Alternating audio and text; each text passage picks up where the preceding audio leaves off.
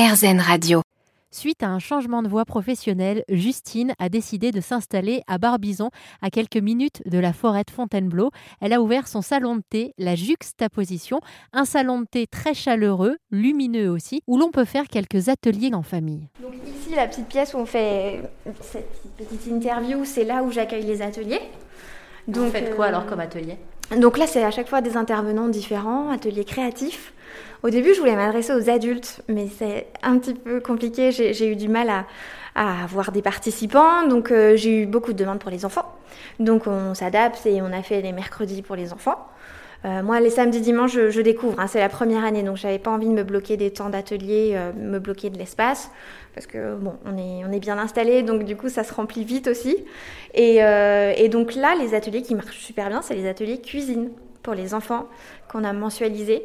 Euh, c'est un peu phénomène de mode euh, et ça marche encore mieux que les ateliers créatifs qu'on a pu proposer. Euh, ça a été la couronne de fleurs séchées, on a fait des petits ateliers tricot, on a fait des petits ateliers origami, le dernier c'était pompon pour voilà couronne de Noël et autres.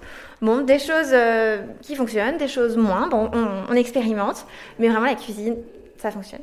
Donc, donc c'est top. Et du coup, on travaille avec Cindy de Cuisine et Papy.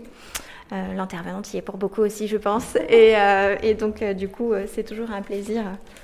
On fait des petits anniversaires aussi. On a organisé mercredi un petit anniversaire. Ah, ça devait être sympa ça. Donc voilà, les enfants étaient tout contents. On avait sorti la piñata et tout.